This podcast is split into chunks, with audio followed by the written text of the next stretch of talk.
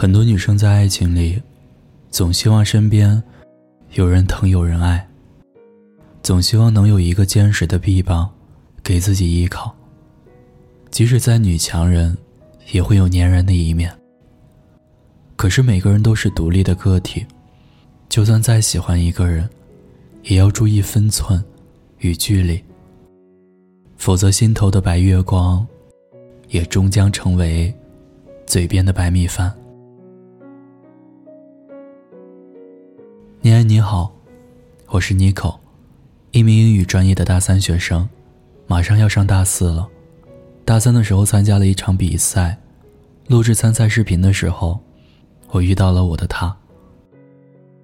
第一次看到他就觉得他很帅，或许我对于他就属于一见钟情吧。我也鼓起勇气找他要了联系方式。后来我们经常聊天儿。我会去找我们共同的朋友，去了解有关于他的一切。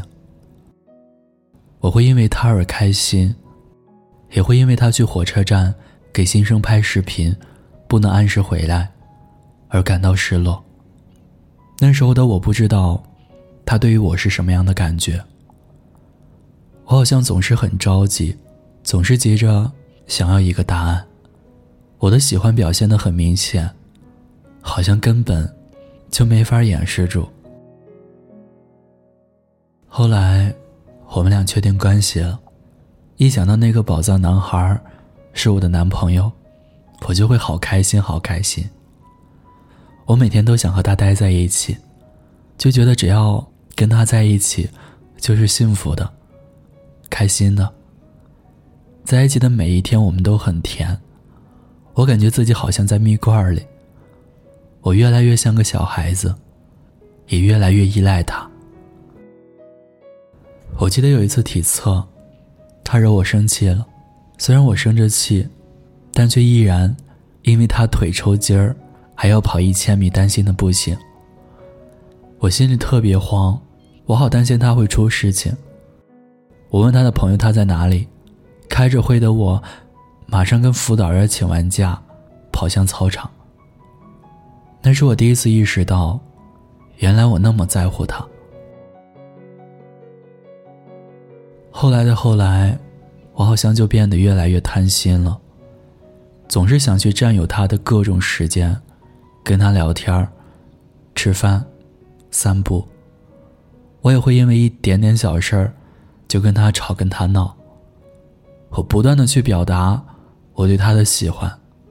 我告诉他，我想换考研的目标院校，因为他在这边。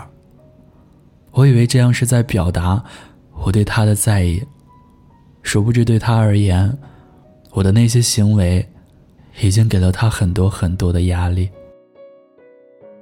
我好像不可爱了，也不善解人意了，因为我好像渐渐变成了那个只会围着他转的人了。我的生活，我的未来，我所有的一切都围绕着他转。可能这些，就是他压力的来源吧，我也不知道。再后来，好像你也能猜到，我和他分手了。我反复的追问原因，他说我给他的压力太大了。那个时候的我想不到。到底是什么，给了他压力？我变得很极端，我把很多可能都想了一遍，其实估计已经更偏了吧。他说做朋友，我答应了，因为我觉得至少还能在他身边，至少还有机会。可是那些情绪是会压垮人的，白天的我很正常。晚上安静下来之后，就只会躺在床上，看着天花板流泪。每当想到他的时候，整个人就像被抽干了力气一样，全身无力。那时候我才明白，原来失去一个自己喜欢的人，是这种感觉。我在好几个月的时间里，感到揪心一般的痛。痛到无法呼吸。我觉得自己快疯了，情绪总是不稳定。我想不通为什么一夜之间，我们就成陌生人了，为什么一切都变了，为什么就这样？直到他把我拉黑。我想再见个面的时候，他说没必要。看到他在前面走，我拜托他朋友让他等我一下的时候，他说。该说的都已经说清楚了，就不要再打扰。然后就加快了走路的步伐。以前冒雨都要出来接的人，现在连等我说几句话都不愿意。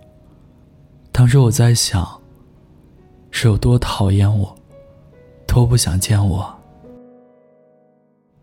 那一刻，我突然就明白了，清醒了，我没有再打扰他。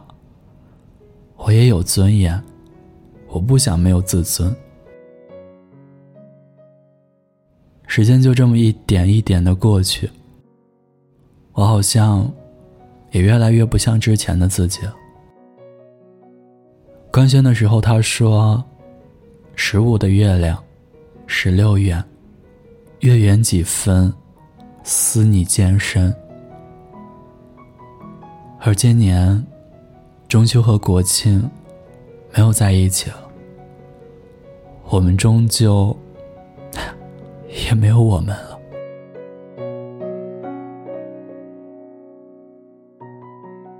妮可的故事到这儿就说完了。亲密关系中对双方距离的把控，对私人空间的拿捏，确实不是一件容易的事情。两个亲密的人，终究成了陌生人。到底是女生太粘人，还是男生没有给到女生想要的安全感？这个问题不太好评判。但看得出来，听友 Nico 对男生的占有欲很强，也是缺乏安全感。从他爱上男生的那一刻起，他好像就已经忘记了，爱人之前要先爱己了。不知不觉。他的爱竟成了他的负担，最后男生不堪承受压力，选择离开。水满则溢，情深不寿，这个道理，希望恋爱中的人都能明白。好的恋爱关系，能够促使双方一起努力，一起进步。所以谈恋爱的时候，一定要记住，千万不要用力过猛。千万不要时时刻刻的黏着对方，不然时间长了，你会发现自己什么都失去了：事业、生活、家人，还有朋友。爱情不是人生的全部，独立自由的灵魂真的很重要啊。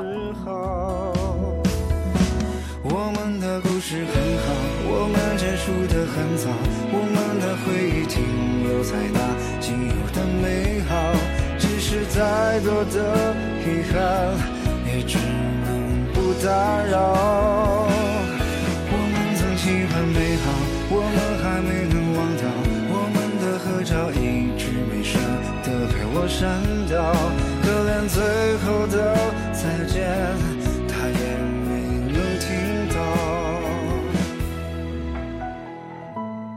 孤单的夜里，有我陪着你。我是念安，微信公众号搜索“念安酒馆”，想念的念，安然的安。我在古城西安，对你说晚安。时间也许是解药，也许只是你想逃。我决定把你戒掉，